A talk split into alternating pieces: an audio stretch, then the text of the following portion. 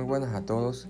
Me gustaría comenzar este breve podcast preguntándole que a quién de ustedes no les ha sucedido alguna vez que se han sentido estafados con la compra o la adquisición de un producto o servicio o quién de ustedes vio una publicidad por algún medio y a la hora de ir a conseguir este producto o solicitar este servicio no es lo que presentó la publicidad.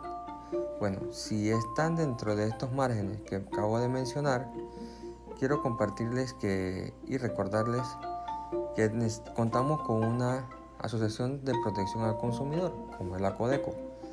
Sí, todo el mundo sabemos que existe la Codeco, pero muchas personas, al igual que yo o que otras, quizás no sabían lo fácil que era o lo rápido que era eh, realizar una denuncia o una queja con alguno de estos casos, ya sea por un producto engañoso, por alguna estafa o entre otras. ¿sí? Quiero comenzar esto primero que todo definiendo la, la, la diferencia entre una queja y una denuncia. Denuncia es cuando un problema de consumo le afecta a usted o a otra persona. Queja es un reclamo en el que usted tiene una afectación directa con un proveedor de un bien o un servicio. Llámese compra de algo o adquisición de un servicio de algo. ¿Cómo podemos presentar una queja? Ok. Debemos hacerlo de manera escrita ante la Codeco en este caso sería la Codeco de su región o de su provincia más cercana. En otro paso tenemos que hay que redactar una nota dirigida al Director Nacional de Protección al Consumidor donde explica los hechos más importantes que motivan su queja. Señale el nombre y dirección exacta del establecimiento comercial el teléfono del local, nombre completo de la persona que presenta la queja, o sea, de ustedes o el nuestro, adjunte prueba de la transacción, tales como contratos, facturas o comprobantes de caja. En el caso de que el afectado no pueda acudir personalmente, deberá extender una nota de autorización y copia de cédula a quien lo representará. Le voy a mencionar algunas acciones que pueden motivar una queja y muchos no sabemos. ¿Cómo? 1. Falta de información de algún producto. 2. Incumplimiento de garantías. 3. Cobros indebidos. 4.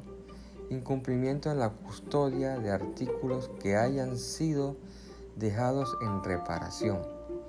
5 obligar al consumidor a recibir nota de crédito cuando no procede la ocasión. 6. Ventas engañosas. 7. Entregar comprobante de pago.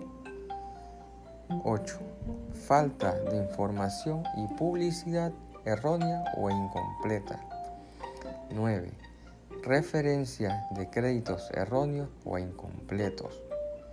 Y la 10 no aplicar descuentos a jubilados, pensionados y personas de la tercera edad. ¿Cómo presentar una denuncia en la Codeco? Recuerden que la denuncia es cuando el problema de consumo lo afecta a usted y a otras personas. La denuncia es más fácil aún. En la 1, esta puede ser presentada por teléfono a través de la línea del Contact Center de Acodeco que es el número 130. Dicha llamada es gratuita para consumidor. También puedes hacerla por Twitter a arroba Acodeco Resuelve y por Facebook Acodeco Resuelve o descargar la app de Acodeco y seguir los pasos que ahí te irán indicando. Brevemente les mencionaré algunas de las acciones que motivan una denuncia la falta de precio a la vista, productos sin fecha de vencimiento, productos en deterioro, productos vencidos incumplimiento de pesas y medidas inadecuadas. También quiero recordarles que un consumidor informado tiene poder. Así que si a ustedes le han pasado algo de esto y no sabían cómo presentar una queja o una denuncia, le dejo aquí en este podcast los tips que tengan que seguir. Que pasen un excelente día. Saludos.